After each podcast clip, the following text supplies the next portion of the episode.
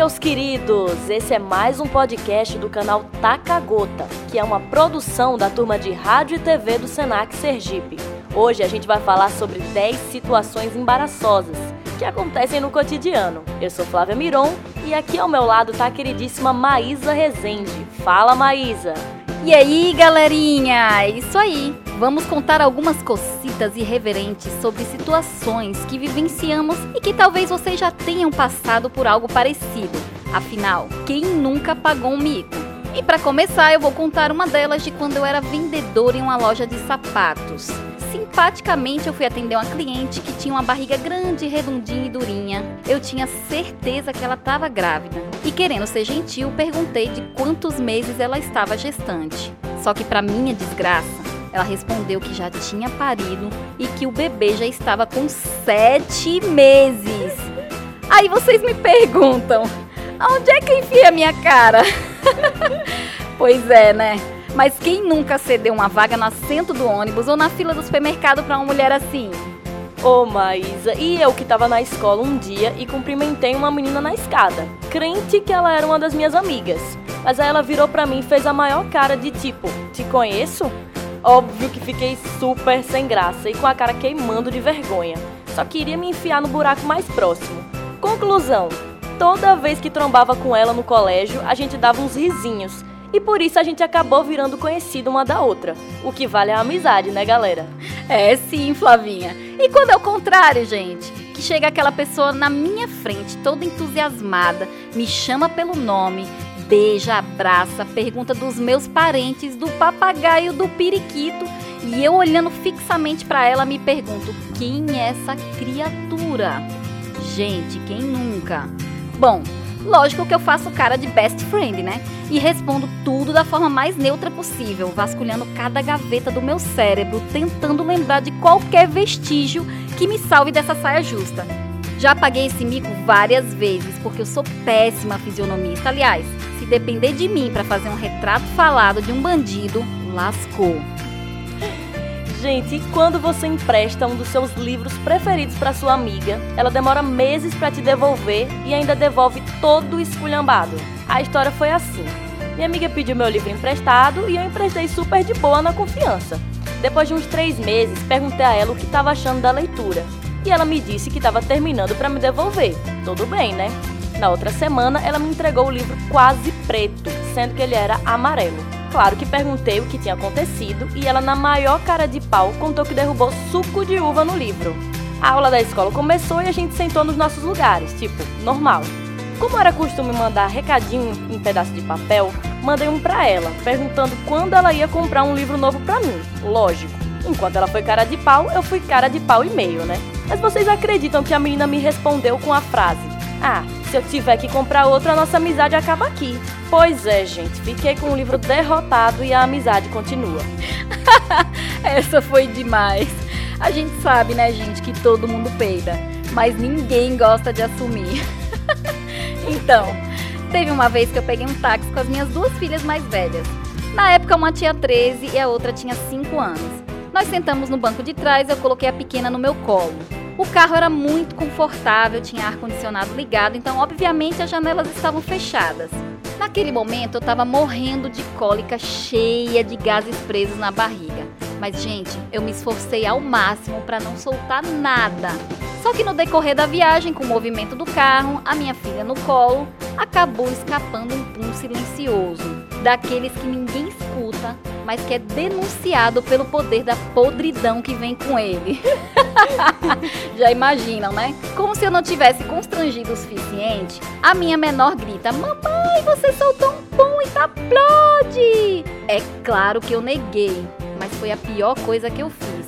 Porque ela começou a gritar e a chorar, afirmando com toda certeza de que tinha sido eu. A situação ficou tão chata que ninguém teve coragem de falar nem mais um A durante toda a viagem. Gente, eu nem sei como que eu tive coragem de pagar a corrida no final. Mas de uma coisa eu tenho certeza: o motorista deve ter contado essa história pra muita gente. É isso aí, Maísa. Pelo menos quando a gente passa por esses micos, as pessoas têm histórias para contar, né? Não só a gente, mas quem tá perto. Olha, Maísa, sei que tô falando de muitas situações que aconteceram na época de escola, mas é porque grande parte das minhas histórias doidas aconteceram lá. Então vamos para mais uma. Eu e mais umas quatro amigas conversávamos muito durante as aulas. Inclusive, não repitam isso, por favor. Enfim, a nossa turma, que tinha em torno de umas 25 pessoas além da gente, se juntou e fez um abaixo assinado para expulsar a gente da sala. Foi o maior fuzuê quando eles foram para a coordenação e o coordenador nos chamou para entrarmos em um acordo. Mudamos para outra sala por um tempo e depois de muito bafafá, mas sentimos falta daqueles traíras, infelizmente. Por isso pedimos para voltar para lá. Minha melhor amiga começou a fazer um discurso pedindo desculpas por todas nós, apesar do povo ter ficado com cara de nojinho. Mas no final das contas, fomos até convidadas para o churrasco da turma. Ô Maísa, e eu que acabei de lembrar de outra situação que aconteceu na mesma turma. Aqui no meio da aula, uma das amigas dele ficou provocando a gente lá da frente.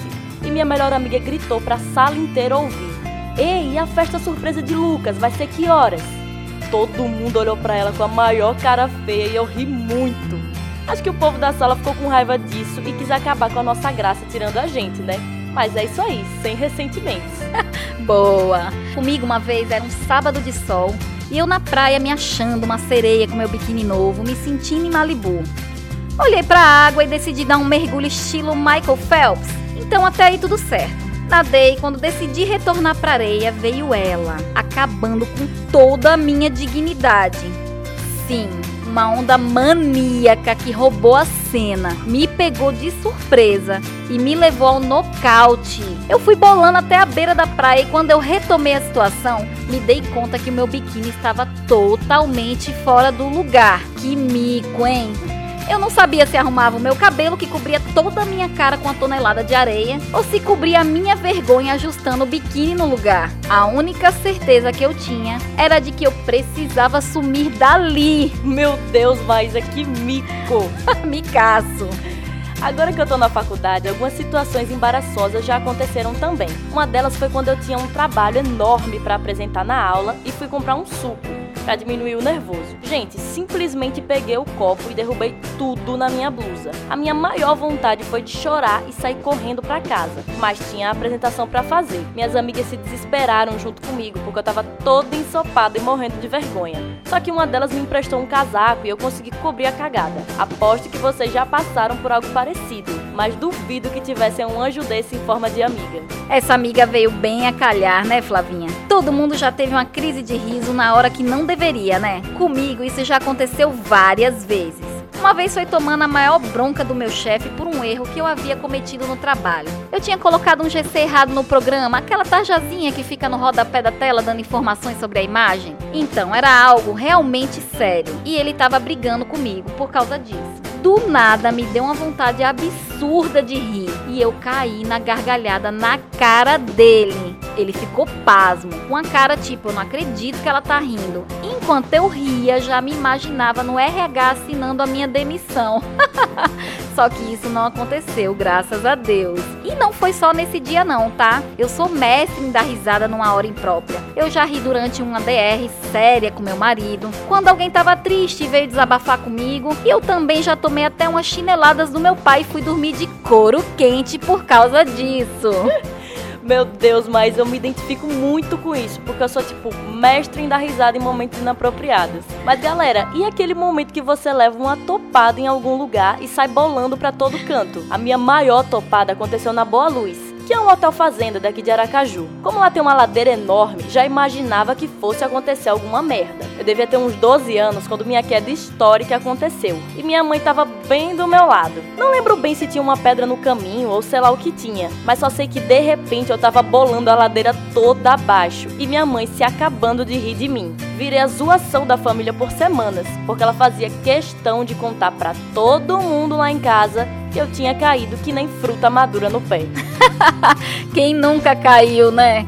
Ai, Flavinha, não aguento mais, é muito mico. Mas eu acho que eu sou a campeã deles. Eu já tropecei e caí na frente do crush, já bati a cara de frente para uma porta de vidro quando tá limpinha. Também já dei um tchauzinho para um estranho e já fui contar uma história super empolgada para alguém e acabei cuspindo na cara da pessoa. Troquei o nome de alguém um milhão de vezes E eu já paguei o mico também de mandar uma mensagem no WhatsApp do meu chefe contando sobre uma crise de ciúmes que o meu marido teve do meu colega de trabalho, que inclusive o meu chefe conhecia, quando na verdade a intenção era enviar a mensagem para minha amiga. Olha que micaço. Diga aí se eu não sou a rainha dos micos. Quem nunca, né? É isso aí, Maísa. A gente sempre passa por umas vergonhas desse tipo, mas o bom é que elas rendem boas histórias, né? Então, pessoas, deixa aí nos comentários alguns micos que vocês passaram também. Vamos compartilhar porque ninguém merece passar vergonha sozinho. Essa foi mais uma produção do canal Taca Gota, da turma de Rádio e TV do Senac Sergipe. Eu sou a Maísa Rezende e ela é Flávia Miron.